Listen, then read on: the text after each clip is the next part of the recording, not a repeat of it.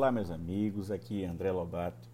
E falando em direito, e por estarmos em épocas festivas, vamos tratar sobre o crime de importunação sexual durante o carnaval. Bem, a importunação sexual foi colocada como crime pela Lei 13.718 de 2018 e entrou em vigor posteriormente ao Carnaval de 2018, vigorando, porém, no Carnaval de 2019 e nesse Carnaval de 2020 também está em vigor. Ou seja, a importunação sexual no Brasil é crime. E o que é importunação sexual?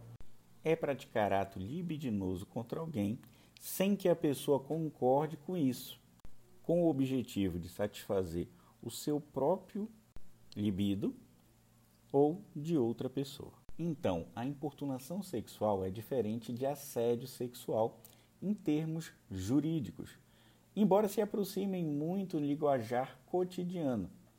Veja, o assédio sexual para ocorrer é necessário uma relação de hierarquia e subordinação entre vítima e agressor. Por exemplo, um chefe e uma funcionária, um professor e uma aluna. Outras formas de assédio, como por exemplo uma encoxada, já são chamadas de importunação. Para simplificar então, a importunação sexual é praticar ato libidinoso contra alguém sem que a pessoa concorde com isso. Veja, nem ela necessariamente precisa denunciar esse fato. Qualquer pessoa que esteja vendo pode denunciar. E a punição para esse crime é de 1 a 5 anos. Veja que anteriormente a 2018 não existia esse tipo penal e era simplesmente punida apenas com multa, por ser uma simples contravenção.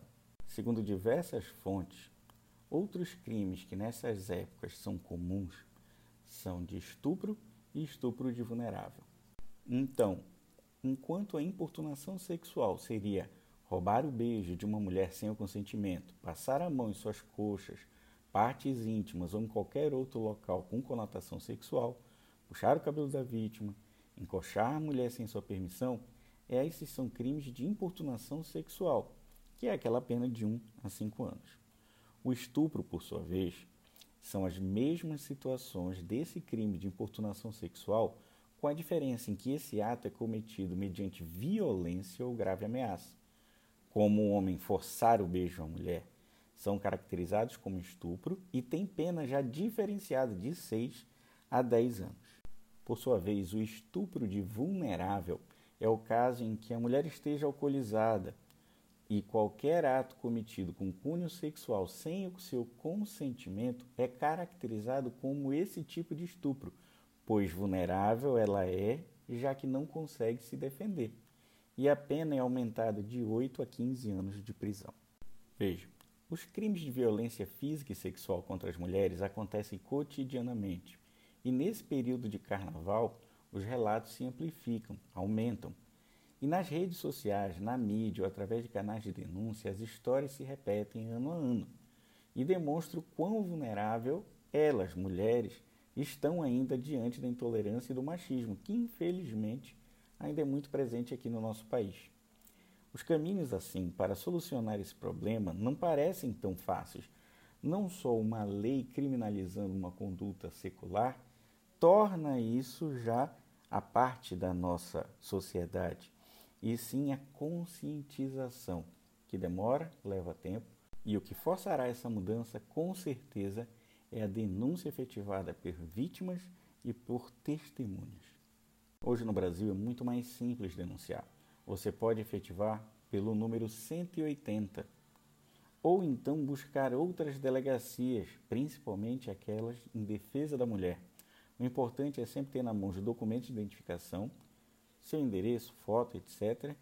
Também existe o Disque 100, que é Disque Direitos Humanos, que também pode ser utilizado por aquela mulher que se sentir desrespeitada. Então, no ano passado, foi demonstrado através de pesquisa e divulgado pelo Ministério da Mulher, da Família e Direitos Humanos que nos meses de carnaval as queixas de violência sexual costumaram aumentar em torno de 20%. E destaca-se que sempre as mulheres são as vítimas mais constantes dessa violência.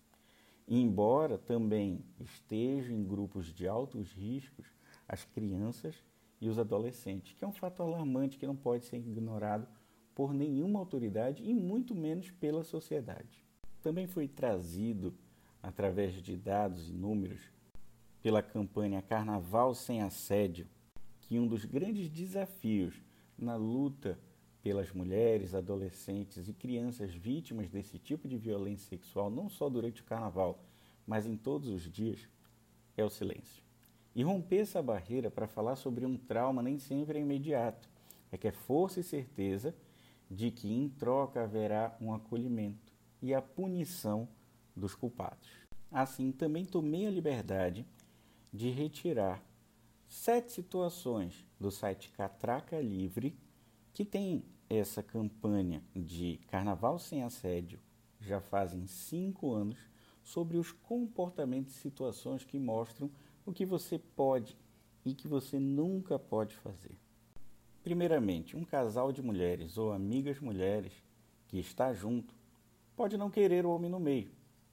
Segundo, não toque sem permissão no corpo de nenhuma mulher. Terceiro, fantasia não é convite para o assédio. Quarto e óbvio, se uma mulher não quiser ficar com você, não insista. Não é não.